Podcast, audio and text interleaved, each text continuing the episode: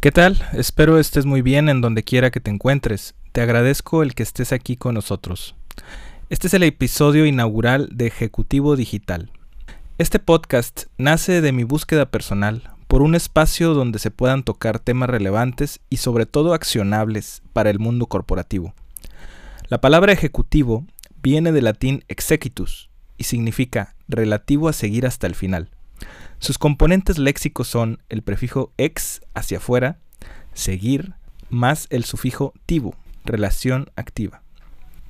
Más coloquialmente, pudiera decirse que en el mundo corporativo, un ejecutivo es miembro de la alta dirección de una empresa y ejecuta, lleva a cabo o se asegura que sucedan las cosas. En este podcast cubriremos temas sobre estrategia, liderazgo y tecnología, tratando de aportar el mayor valor posible mi sueño es tener una comunidad donde podamos compartir conocimiento y podamos potenciar a miles de personas en el mundo corporativo y de alguna manera poder impactar en el crecimiento de las empresas y así fomentar el desarrollo de carrera de estas personas que lo apliquen.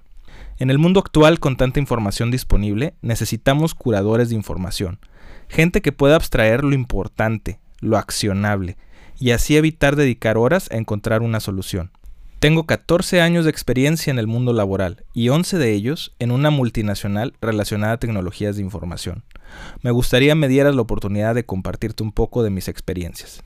En conjunto con el podcast, estamos desarrollando un sitio web donde vamos a clasificar todo el contenido que generemos.